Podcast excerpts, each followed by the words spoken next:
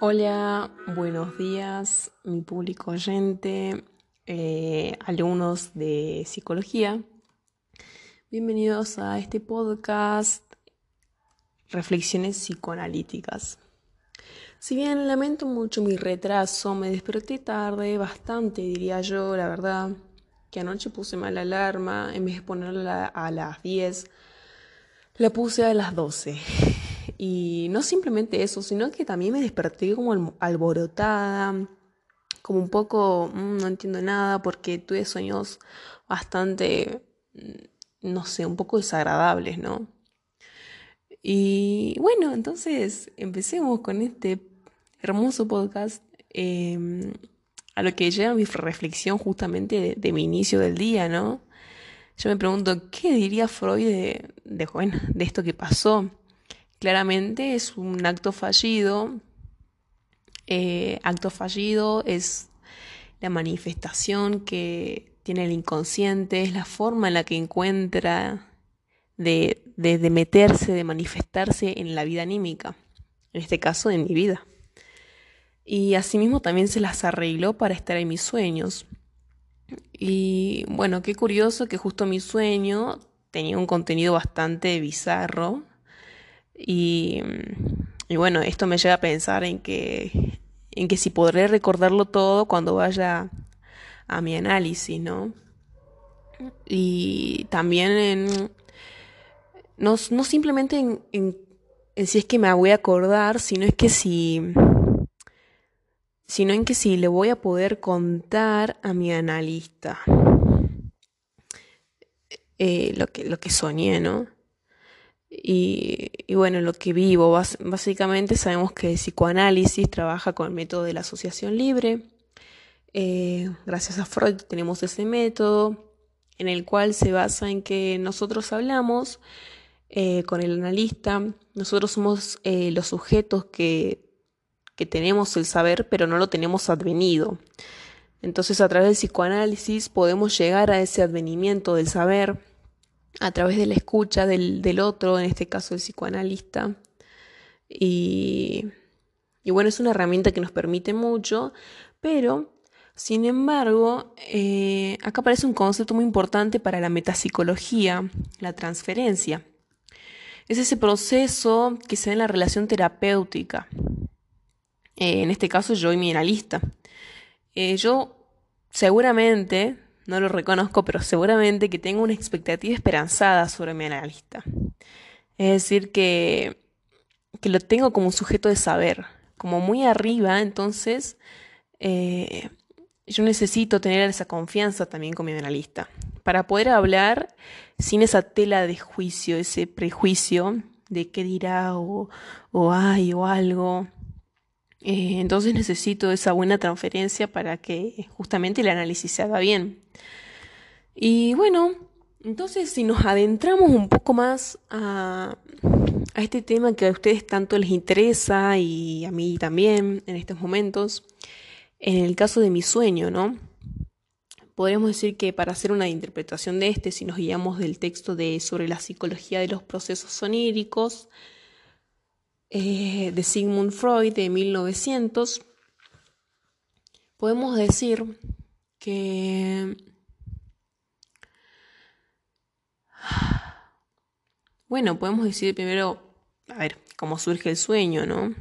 A ver, Anto, decinos un poco cómo surge el sueño. Bueno, les voy a decir que el sueño se forma a través de esos restos diurnos, esas impresiones que tuvimos en el día o en las semanas a nivel preconsciente o inconsciente que van acompañados de los deseos inconscientes. Sin los deseos, la verdad que no hay sueño.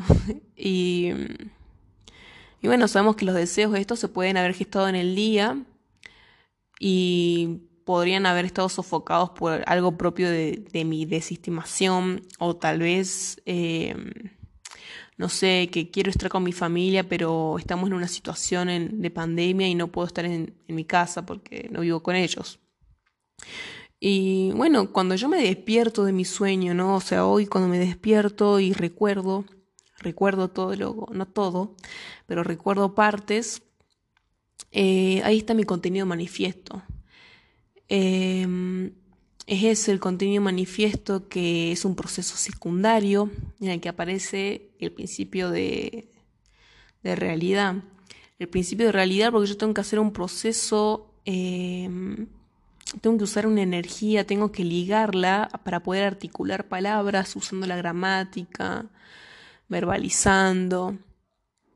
Y acá es importante también de que, bueno, saber de que el análisis no es algo así como lineal del sueño, ¿no? Sino que es algo fragmentado, es decir, se analiza por partes. Entonces, con el contenido manifiesto se, conecta el contenido latente. Y ustedes dirán, ¿qué es eso, no? O sea, contenido manifiesto, contenido latente, mucho ya. Bueno, el contenido latente básicamente son esas ideas latentes, son esas representaciones a nivel inconsciente que tienen su, su grado de significación, ¿no? Y, y bueno, pero sabemos que en todos los sueños hay esa famosa desfiguración que la protagoniza en la condensación. Por ejemplo, en mi sueño, no voy a contar todo mi sueño porque mantengo mi privacidad un poco.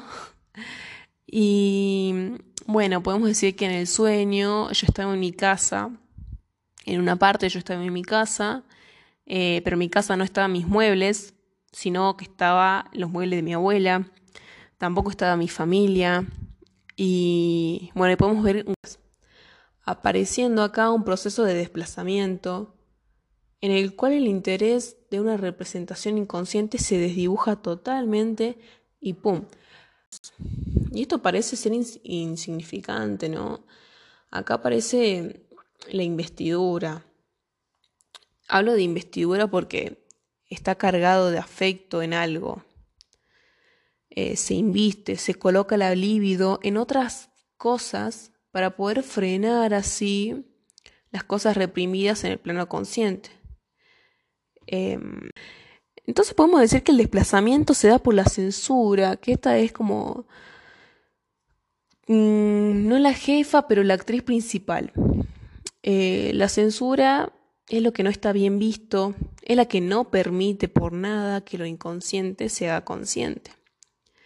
Y seguramente que yo tampoco recuerdo todo. La verdad que tendría que hacer mucho esfuerzo para recordarlo todo. Recuerdo menos o capaz que no. Y acá es claro que aparece la resistencia, que está de mano con la censura, ¿no?